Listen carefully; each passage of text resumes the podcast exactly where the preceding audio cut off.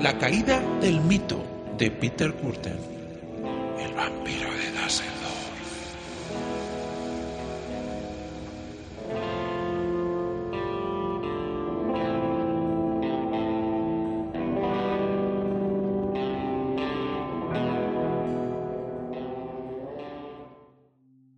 Bueno, tras este pequeño sumario, ahora vamos a adentrarnos en esas pequeñas curiosidades que nadie conoce sobre este caso. Esta era la historia de Peter Curtin, un referente esencial para las ciencias criminológicas y psiquiátricas de nuestro tiempo. Ya en los años 30, el doctor y psiquiatra Carl Berg investigó su caso fervientemente. Fruto de este estudio, escribió The Sadist, un libro basado en las conversaciones que mantuvo con Peter antes de su ejecución. The Sadist ha pasado a ser un icónico manual de estudio en el mundo de la psiquiatría. Y es que el caso de Curtin es un tanto peculiar, ya que en principio nadie dudó, nadie dijo, señores, este caballero no está en sus cabales. Pero es que el caso de Curtin ha sido el que ha trazado esas pistas y eventos que hoy en día se dan por hecho en toda investigación policial. Aunque ya lo trataremos luego más adelante con nuestro experto. Estos son algunos de esos datos, de esos puntos que hoy en día conocemos sobre ciertos sujetos gracias a él. Cosas como, por ejemplo, pues como reincidencia en delitos similares, presencia de una firma en asesinos en serie normalmente, que siempre está relacionada con el modus operandi, la visita del lugar en que está enterrado el cadáver por el asesino, que suelen volver, el perfil del depredador nocturno con un empleo a determinadas horas o sin empleo, y, luego tiene otra cara, ¿no? Eh, el perfil del hombre blanco entre 30 y 35 años, la sociabilidad de estas personas y facilidad de conexión con otros, la frecuencia con la que suele dar la cara y hasta colaborar con la policía, esa tendencia que tienen a dejar pistas a modo de juego para desviar la atención o incluso para que se hable de ellos, un ocasional encanto, la labia, la capacidad de traer a la prensa, la frecuente visita a tabernas y bares, mm, luego los típicos comentarios, ¿no? Las, las, típicas leyendas que, bueno, no son tan leyendas, porque claro, vienen de, de estos hechos, ¿no? De, del caso Curtin, pero los raptos ¿no? de niños en teatros, a las puertas del colegio, en, en, ferias, cuando van solos y están jugando por ahí, en lugares públicos en general transcurridos, donde menos te lo esperas, en estaciones de tren, pues todas estas cosas vienen del caso de Peter Curtin, que realmente fue tomado como el asesino del nuevo siglo. Luego, por otra parte, otras características, bueno, otras, otros trazos de personalidad que vienen del asesino en serie se han tomado de Peter. En este caso, por ejemplo, aunque ya se han comparado con otros y por eso están ahí, pues están las torturas animales, la violación a animales, pues eso es un indicio, ¿no? Es clave en la formación de un asesino. Son como los talleres de aprendizaje para su forja. Otra novedad del caso Curten, que realmente desenterró el fenómeno de Jack el Destripador, fue el modelo del psicópata de doble cara, como decíamos antes, que se desenvuelve bien en ciertos núcleos, ese que pasa inadvertido. Sí, podría ser tu vecino, esa persona que se mueve mejor por el barrio. Y eso es lo que realmente causaba pánico, un pánico acrecentado por la prensa, sobre todo en una capital industrial como lo era Düsseldorf una ciudad industrial lo suficientemente grande de tránsito a las orillas del Rin, pero sin llegar a extremos como París o Londres, aunque no por ello menos importante. Para ponernos en situación, por aquel momento Düsseldorf estaba en plena crisis económica y el mundo ya sabía que se habían cometido numerosas huelgas de mineros en la ciudad postindustrial y que los Freikorps, una milicia organizada para ciertos trabajos sucios, habían asesinado a 45 delegados de la Unión de Mineros.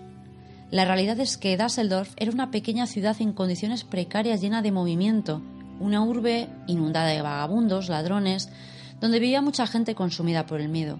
Este hecho, junto a la casualidad de que las acciones de Peter se fueron cruzando con los asesinatos de otros criminales del momento, provocaron una situación de terror colectivo, un escenario ideal para pasar inadvertido entre el caos. Sí, la sociedad vivía aterrorizada y gracias al hecho de que muchas víctimas de Peter fueron niñas pequeñas y al hecho de que muchas otras desapariciones de pequeñas tuvieron lugar durante esos años, probablemente sea con propósitos de venta a mafias, de prostitución, algo que no es extrañar en ciudades de tránsito por aquellos tiempos, la imagen del vampiro de Dasseldorf nació, se abrió camino y su sombra creció con fuerza cubriendo cada rincón de la ciudad.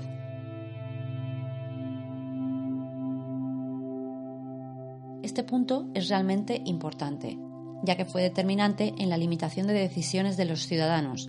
Los adultos vigilaban y prohibían, la prensa alertaba, en comisaría atendían a todas las denuncias que podían, los niños gritaban extra extra por esas frías calles, nadie se acostaba sin cerrar y registrar su casa. Al ver que los asesinatos no cesaban y que el pueblo necesitaba un culpable entre rejas por los asesinatos de esas niñas con nombre y apellido, policías acudían a zonas de vagabundos y a casas de acogida pues para pedir ayuda. No hay mejor técnica para encontrar un asesino que tener gente que ya de por sí vive en la calle buscando. Y así pasó, y es que les dieron instrucciones para frenar el suceso, reportarlo, daba igual lo que ocurriera. A cualquier extraño que viesen hablando con niñas deberían parar y cuestionar. Al final, como no es de extrañar, la paranoia y la superstición reinaban en las calles, hasta que, por un error que parece más propio de una viñeta cómica que de sus procedimientos personales, Peter fue arrestado. Y es que este caso llamó la atención de todos los medios. Era la idea del vampiro. Entonces, o del monstruo, pero más bien se, recurría a la imagen del hombre que solo mataba porque quería beber sangre, y eso pues siempre vende pero esta relevancia internacional traería algo positivo. A lo largo de los años, una eminencia en psiquiatría, el doctor J.M. McDonald y el Departamento de Behavioral Science del FBI, encabezado por John Douglas y Robert Kessler, fueron destripando y analizando el caso de Peter en sus investigaciones. Durante los años 60, una teoría saldría a la luz, una teoría para intentar comprender por qué esta gente existe, o por lo menos darnos una pauta ¿no? y detectar ese tipo de individuos. Esta teoría se conoce como la triada McDonald, un paradigma con tres características esenciales que, estando presentes en conjunto o combinación en la infancia, suelen desembocar en un predatory behavior, como dicen, en la formación de un asesino. Estas tres características, ya respaldadas por la ciencia, son crueldad animal, piromanía y mojar la cama periódicamente tras los 5 años de edad por periodos prolongados de tiempo.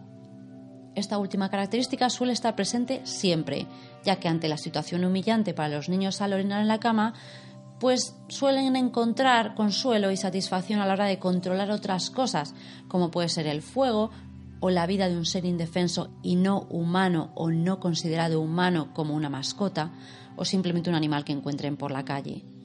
Como podéis observar, Peter Curtin era el claro ejemplo de que esto es así, probablemente relacionando el hecho de orinarse en la cama o momentos eh, no deseados como consecuencia de ese miedo que sentía hacia la figura de su padre.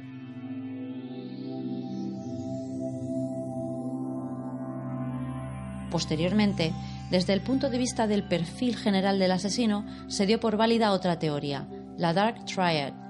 Así, otros psicólogos concluirían que, según las intenciones, procedimientos y comportamientos de un asesino, existían tres perfiles, psicopatía, maquiavelismo y narcisismo. A los pocos años habría que añadir el sadismo a la ecuación, ya que suele estar presente en los tres caracteres en mayor o menor grado, y que además suele ser uno de los rasgos detectables antes de la forja de todo asesino.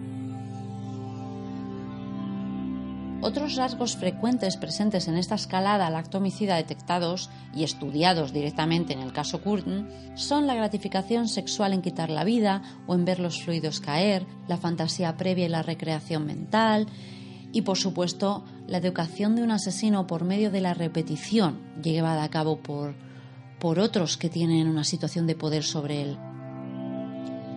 Este último aspecto estaba más que probado en la situación de Peter, cuando su padre por ejemplo, le obligaba a hacer ciertas cosas que no vamos a mencionar para no herir sensibilidades repetidamente, o con su amigo el perrero, quien ejerció una influencia infinitamente dañina sobre él. El tema de la fantasía es como una escalera fundamental y determinística previa al acto del crimen. Es también un hecho a resaltar, ya que dio lugar a ciertas incógnitas acerca del sistema penitenciario y sus funciones para con el individuo. Debemos recordar que entre los años 50 y 70 este era un tema candente, con la impregnación y consolidación del psicoanálisis o figuras como el filósofo y el célebre Foucault. Sí, eran tiempos de transformación ideológica y discusión sobre el qué era qué si un asesino era un demonio, nace o se hace, y qué tipo de derechos tiene o debería tener en caso de ser una u otra cosa.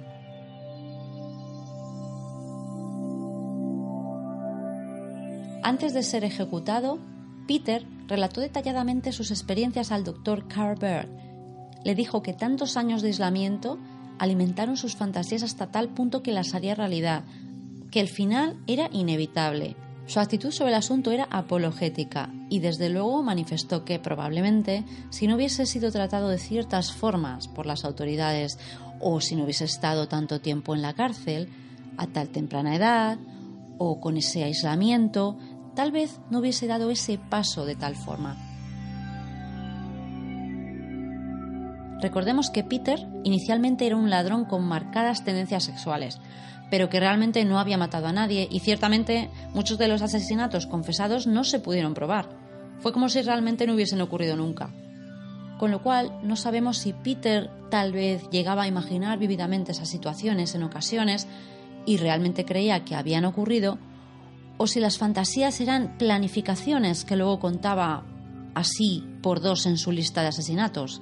El caso es que estos estudios mostraron que la fantasía es un común denominador en los casos de asesinos en serie y gracias a Peter alcanzamos esa certeza tan evidente para todos hoy en día. Por último, mencionar el concepto de insensibilización. Esto movió a los psiquiatras a estudiar el concepto de insensibilización por medio de la repetición y confianza. Bien es sabido que este es un rasgo universal en todo proceso de aprendizaje, que ya desde tiempos remotos se utilizaban la repetición y la estrechez de lazos como principal método pedagógico o de manipulación. Lo que no se había considerado, que posteriormente fue abordado en los años 50, 60 y 70, es que era posible desensibilizar y transformar fácilmente a infantes de esa forma y hasta tal punto. Esto que acabamos de mencionar era socialmente inconcebible hace 50 años, porque aquellos días trataban a cualquier asesino, en serie o no, como si fuese un animal, una encarnación de Lucifer. ¿Qué se puede hacer con estas personas? Es una pregunta complicada, pero tiene que haber otra respuesta. O por lo menos podemos evitar que lleguen a esos extremos y tratar sus manías. Queridos oyentes, Peter no es un caso aislado. Y la razón principal no es su lista de víctimas, sino su comportamiento y colaboración con la ciencia posteriormente. Una aportación informativa que sería estudiada y reestudiada durante años. Así se convertiría en uno de los modelos más analizados en el mundo de la criminología. Y por eso le hemos seleccionado, le hemos hecho bajar de su trono del Olimpo, él os aseguro que está en lo más alto, y le hemos tomado como referencia en este programa. Ciertamente se le consideró como un sádico al principio, como una persona que disfrutaba con el dolor de otros, de la crueldad de sus actos, pero nadie realmente ha sido capaz de ponerse de acuerdo en las causas principales de este asesino y en esas causas desencadenantes o en esas posibles enfermedades que podría haber tenido Peter Curtin. ¿Qué opináis? ¿Psicópata? ¿Sádico? ¿Sociópata? O tal vez es algo más. No lo sabemos, pero vamos a hablar con nuestro experto sobre ello en la siguiente sección. Esto es Criminales del Olimpo.